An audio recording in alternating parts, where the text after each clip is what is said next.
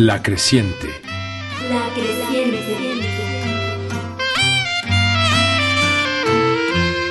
Cruz Mejía.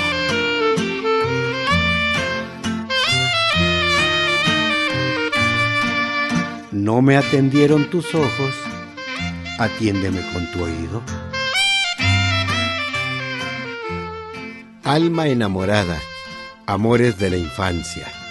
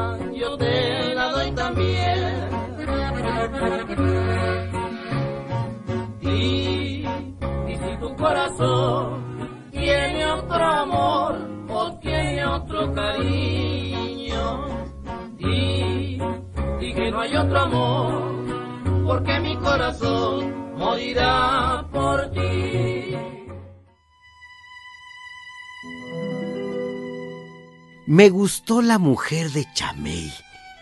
Se sentaba frente a mí con las piernas cruzadas y como se le alzaba el vestido, le miraba más arriba de lo que enseñan las mujeres. Miraba sus piernas blancas saliendo de un vestido verde a rayas. En su regazo cargaba la arochi y yo buscándole las formas de pies a cabeza, procurando que nadie me viera. Y eso que era hermana de mi comadre Martina. Me encantaban sus brazos estirados a lo largo del cuerpo, sus movimientos, su caminar, sus ademanes, su voz. Si se hubiera dejado agarrar las piernas un ratito, si me hubiera dejado meterme entre ellas, no más para sentir lo que se siente.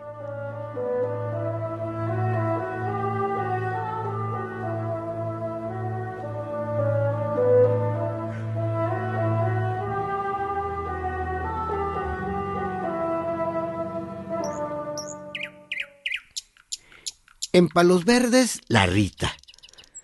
Me gustaba que mi mamá fuera a platicar con ella y que me llevara, porque al verla me parecía lo que se entiende hermosa. Sobre todo cuando estaba de pie, lucía su cuerpo entero bien formado y elegante. Hablaba con finura exquisita. Nomás me zumbaba las orejas de oírla decir lo que fuera porque todo sonaba bien en ella. Allí estaba yo, callado, como aturdido, no más para contemplarla durante la visita, escuchando la canción de su voz.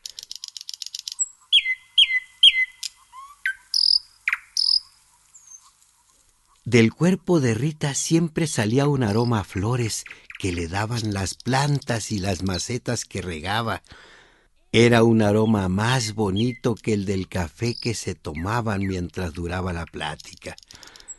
Rita vivía en las tierras de Vallejo, atrás de la bomba, después de los guayabos, cruzando el canal, en una casita sencilla, olorosa a limón por los árboles que la rodeaban. Tenían ese pedacito de tierra porque en los campos se acostumbra que los patrones den el modo de vivir a sus trabajadores, y los familiares de Rita trabajaban con Vallejo.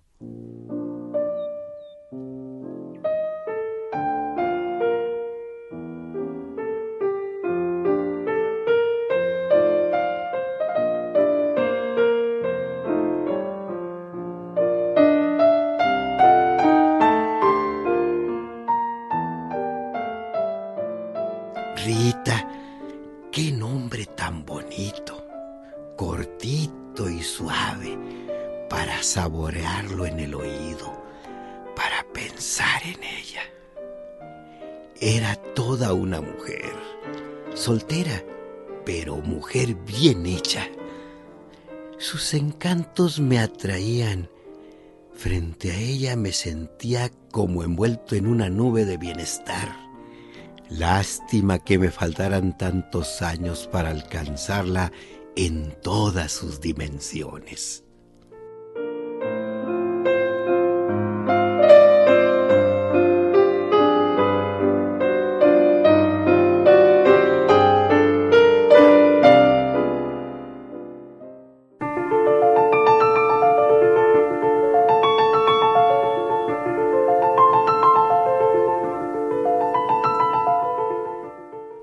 Lucila era una amiga de mi hermana Yola, que vivía en los hornos. La primera vez que me llevaron me fascinó. A ella pude verla en movimiento, haciendo el negocio del diario, llevando y acomodando cosas. Y luego en la ordeña, como tenía vacas. Una vez me agarró de la mano, con la izquierda, porque en la otra traía el balde y me llevó al corral. Encuclillada junto a la vaca, tomó mis dos manos con las suyas para que yo ordeñara con ella. En aquel momento sentí elevaciones celestes cuando subía y bajaba mis manos sobre las chiches del animal agarrado con sus manos. Para ordeñar no se le jalan las chiches a las vacas, pero eso no importaba. Sus manos sobre las mías eran tan calientitas como la ubre del animal. Luego, qué delicia tomar la leche tibia, recién salida del cuerpo de la vaca, servida en un jarro grande por las manos de Lucila. Leche espumosa, pensamiento febril ella frente a mí, mirándome y agarrándome las manos. Se sentía calientita como el sol de la mañana.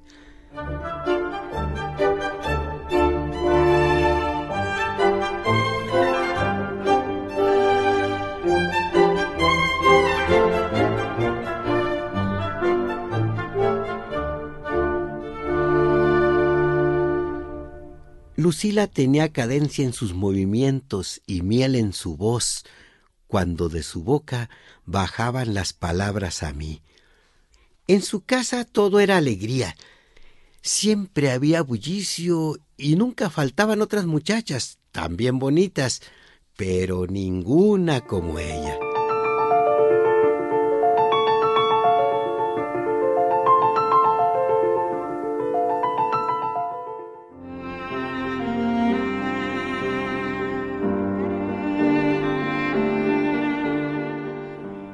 Socorro, con su pelo chino como de lote, luciendo su vestido azul con amarillo que con mucha frecuencia llevaba a la escuela. Así se miraba más grandota, con la voluptuosidad de una paloma y la presencia de una flor que se antoja tener entre los brazos, pegadita uno para sentir su aliento y su calor desparpajándose en ella por dentro.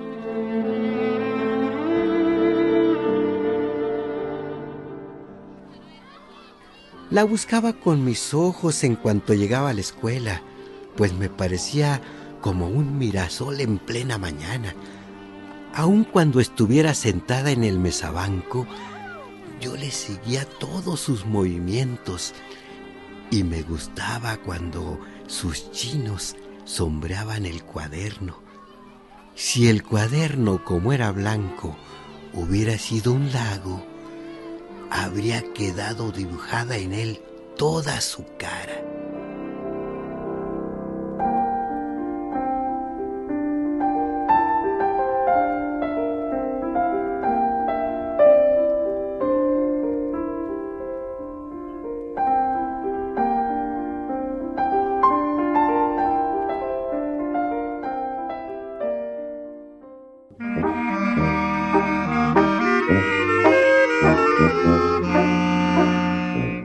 La Hilda Bonita. Una tranvía subía para la sierra. De la sierra bajaba una muchacha. Nunca supe del rancho que ella venía.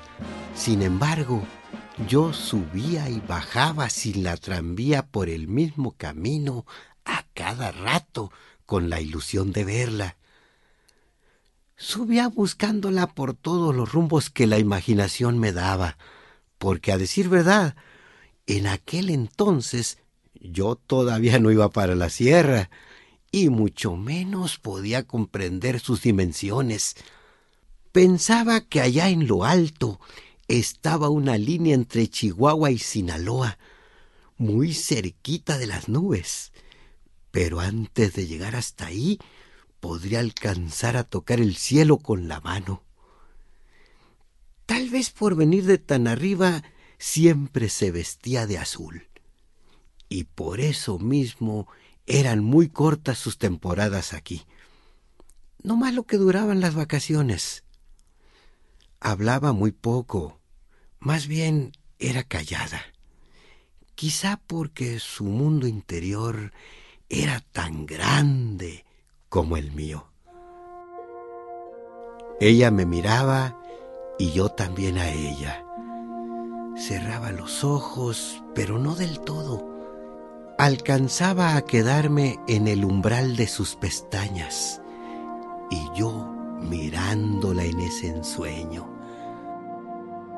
La sombra empujaba al sol para otro lado, mientras nosotros cantábamos mejor que las sirenas la canción más larga y silenciosa, muy adentro de nuestro ser.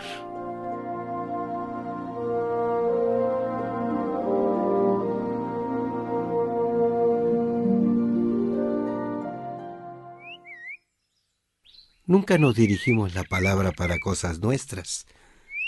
Era cuestión de... Eh, te haces para este lado. Te ha ido con la basura. Bueno. Si se le caía la escoba, se la daba sin una palabra. Era tanto lo que teníamos que decirnos que no había por dónde empezar. Nunca encontramos el hilo para una conversación. No éramos como los adultos que le buscan y después de tanto rascarle hablan del clima, del sol y la lluvia. Nosotros todo mandábamos al viento silenciosamente en forma de pensamientos, en figura de canción callada. ¿Qué podíamos decir si el sol salía igual, si se nublaba como siempre, si llovía a la misma hora? Y para acabarla de fregar, ni sabíamos qué horas eran.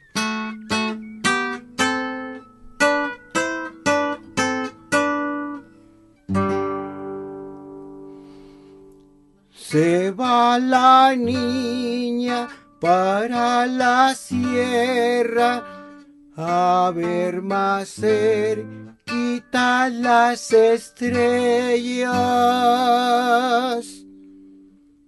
Si la alcanzara mi pensamiento cuando allá arriba juegue con ellas. Me voy mañana para mi tierra, allá muy lejos donde nací.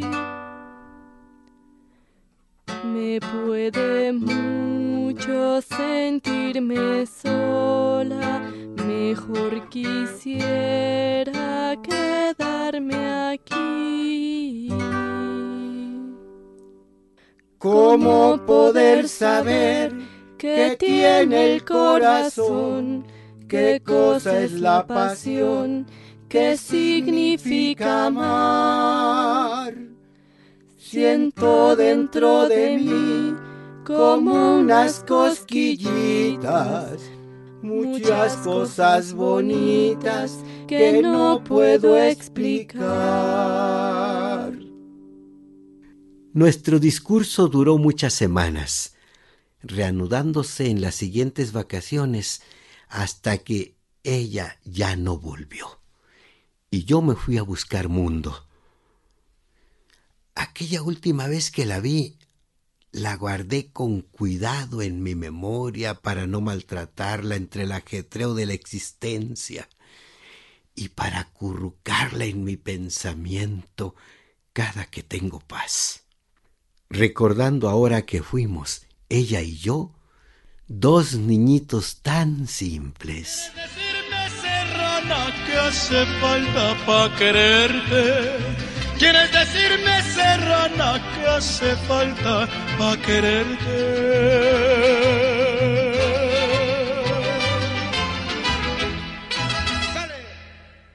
Ella serrana y yo del llano, que después de muchos años y a la distancia, seguimos en nuestra conversación amorosa de la infancia. Quiere decirme, serranito, que hace falta pa' quererte.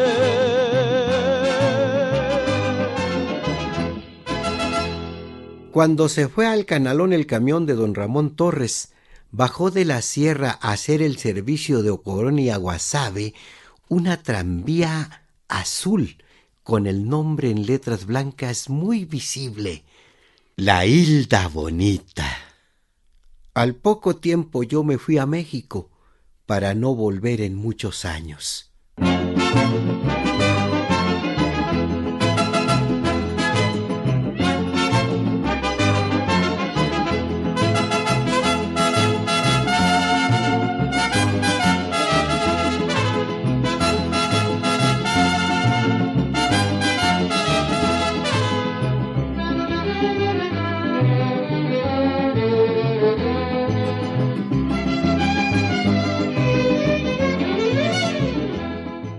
¿Por qué llorabas, Herminia?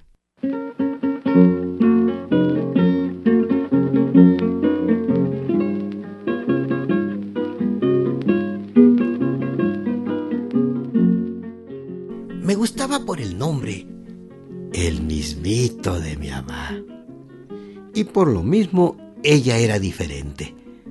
Apenas me cabía en la cabeza que una muchacha nueva pudiera traer consigo ese nombre. Entonces era lo mismo, pero diferente. Ya ven cómo es el pensamiento. Acaricia lo muy querido y luego lo pone aparte para poder navegar en el mundo con sus gustos y sus dolencias.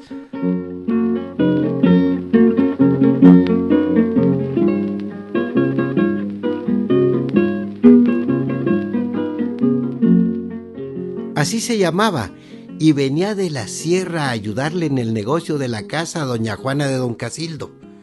Lo cierto es que me gustaba y no. Herminia, tú me decías que primero habías de ver las estrellas por el suelo que dejarme de querer. Yo quería guardar en mi interior ese nombre porque me sonaba bonito y hasta ahí. Sin embargo, a veces pensaba, Herminia y Segundo hicieron la pareja. Herminia y Crucito no desempareja. Puede que quedara bien, solo que el primer inconveniente estaba en que la muchacha nomás venía al rancho por unos días y uno, aunque morro, era juicioso. Así no está bien que uno se alborote. No vaya a ser que después no encuentre forma de arrancarla de donde se me quede pegada. Si se hubiera llamado de otro modo, quizá ni le pongo cuidado. Pero ese era lo más bonito que tenía. Para mi mamá no podía tener ningún mal pensamiento. Ella era única, hasta en su nombre. Llegué a pensar que nadie podía llamarse igual, cuando de repente oigo lamentada canción.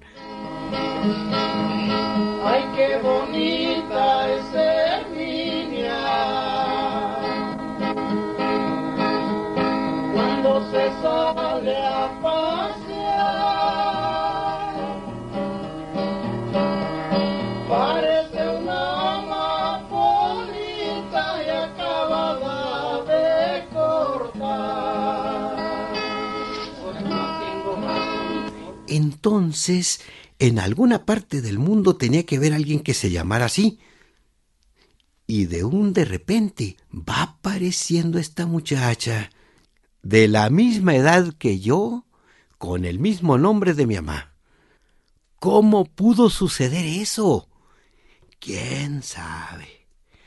Lo cierto era que ahí la tenía en mis narices, yendo y viniendo bajo el tejabán, con su plática alegre, haciendo lo que le mandaran.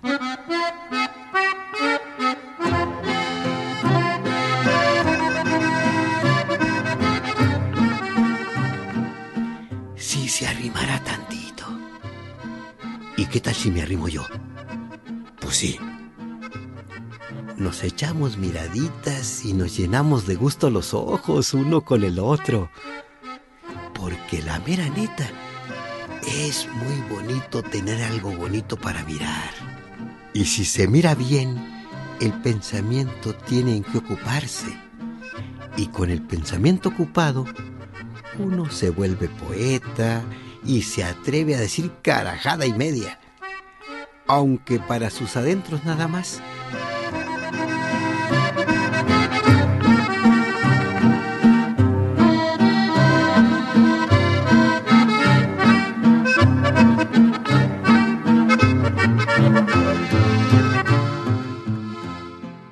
Amá, en que don Casildo vino una muchacha que se llama Herminia. Tú me jurabas ser niña, que primero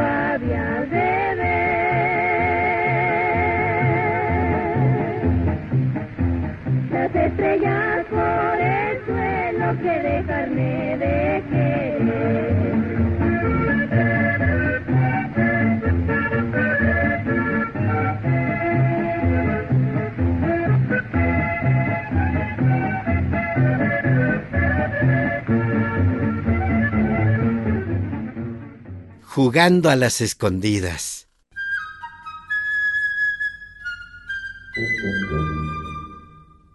Sus labios eran carnosos. En esa puertecita horizontal del cuerpo que viene a ser la salida de los pensamientos en canciones, en suspiros y palabras, y la entrada del alimento. Una tarde, se concentró en su boca el rojo de los últimos rayos del sol. Fue el rojo de un solo día, todo junto en el momento de una tarde. Primero me pareció que sangraba, pero luego sentí que allí estaba ardiendo todo el calor de una estrella. El rojo intenso de sus labios era tal que daba luz a toda su cara como si se hubiera puesto colorete.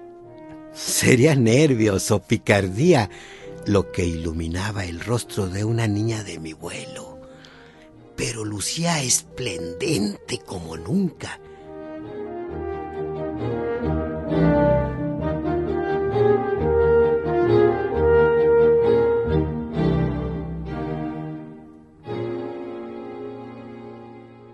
Al agarrarnos de la mano, sentí un calorcito que me llenaba y nos besamos como si supiéramos de esas cosas.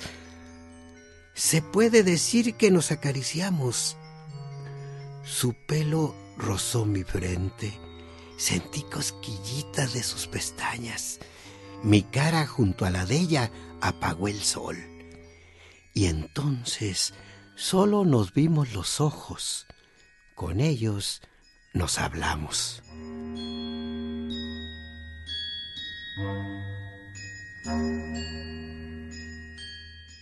En la oscuridad del cuarto nos apretujamos en un cajón sobre unos kilos de maíz desgranado. Enséñame tu bichola. ¿Quién sabe para qué la quiera ver? Me desabroché la manera del pantalón y se la enseñé. Ella la jugueteó con las dos manos sin soltarla. Apenas nos adivinábamos en la oscuridad, pero estando juntos no hacía falta vernos.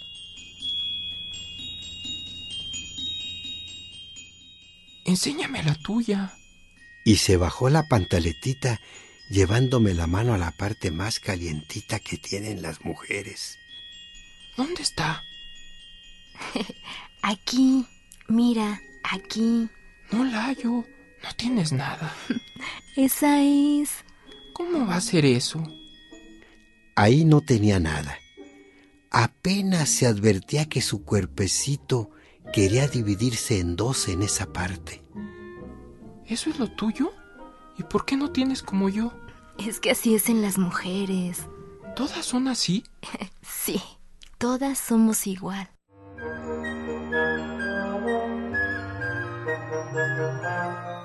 Nos tentaleamos todo el cuerpo, sobre todo entre las piernas. Yo no entendía lo que estaba haciendo. Todo era novedad, pero me atraía. Con miedito y todo, no quería dejar de agarrarle. Ella misma me desabrochó el botón de arriba del pantalón y me lo bajó hasta la rodilla. Era un juego más bonito que cualquiera otro. Un juego solo de dos. No puedo decir que le hice picaradas, pero sentí muy bonito y ella sí me las hizo a mí. Ahí conocí cómo son las mujeres. Ella, así de mocosa, todo me lo enseñó.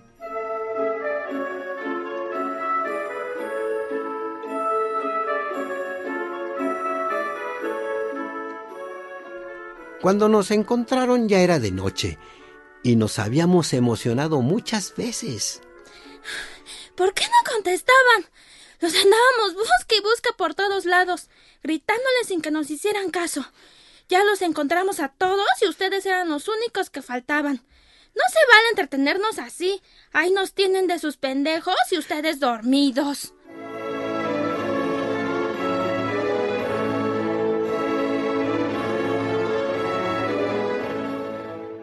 Cuando empezamos el juego ni siquiera imaginábamos dónde nos íbamos a esconder. La cosa se dio de ese modo. Por eso ni siquiera oímos cuando todos nos gritaron.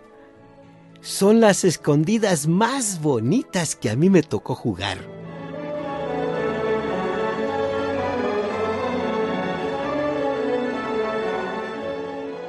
Muchos años después, una tarde, la vi de pie en el portal de su casa cargando con su rebozo al más chiquito de sus hijos. Desde muy adentro me salió una risita que apenas pude contener. ¿Y si ese plebe fuera mío?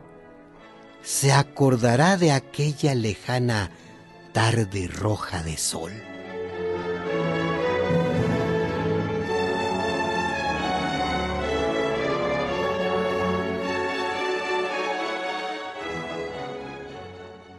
La modesta.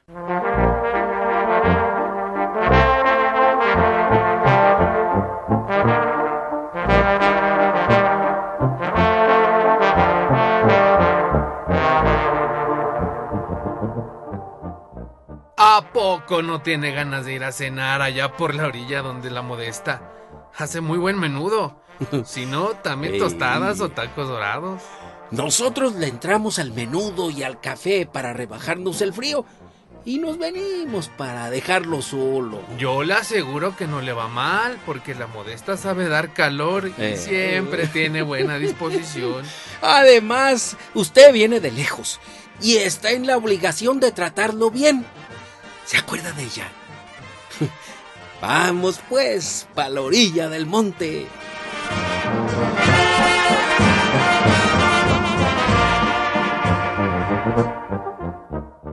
La modesta era una niña coqueta.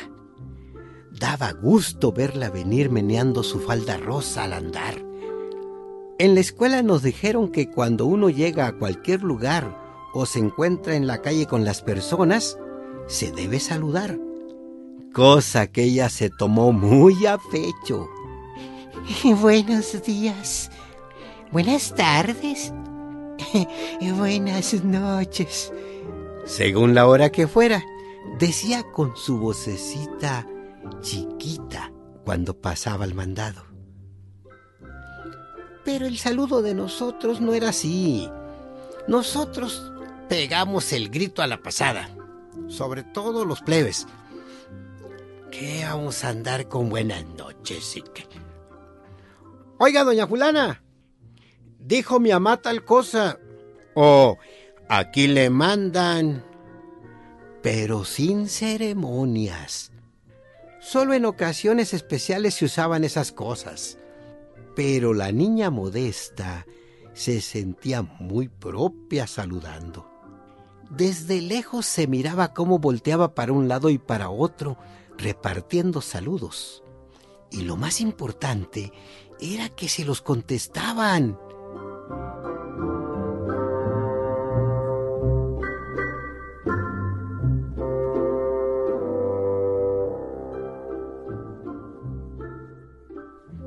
Cuando se iba acercando al mezquite de la casa, se miraba que parecía la pura verdad, como si la calle fuera suya.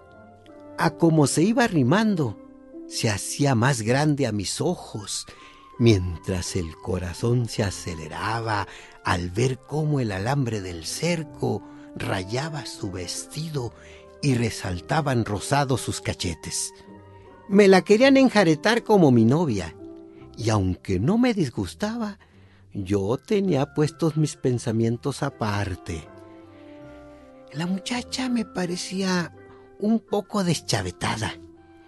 Tal vez en silencio y donde no nos vieran, luciría más. Atrás de las orejas se me quedó el sonsonete de lo que decía, queriendo hacer el papel de una muchacha grande. Era la misma voz del güero Norza que se le había metido por la sangre, haciéndose voz de niña, con el puidito aquel como ronquito.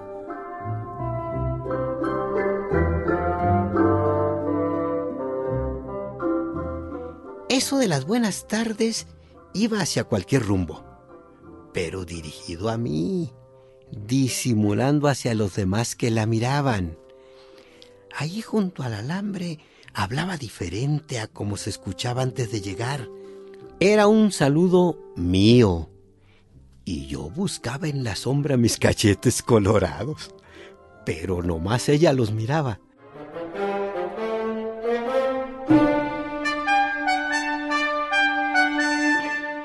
En la escuela agarrábamos juntos la escoba como si fuera la pura verdad, y sin hablar casi nos decíamos tarugadas de los enamorados que todavía no se declaran. Una vez yo sí le planté un beso, cuando se me arrimó. Hasta cerré los ojos medio suspirando. Me soñó despierta y yo la miré por todos los alrededores. El cabello suelto, largo, güera como el güero Norza. Su vestido color de rosa, a veces tímida y luego atrabancada. Muchos ratitos platicamos a la sombra del mezquite. Luego cada quien a su negocio. Pero el alboroto aquel todavía me seguía zumbando en las orejas, ya entrada la nochecita. Aunque su imagen se me enmarañaba con aquella, la hermana de Nacho.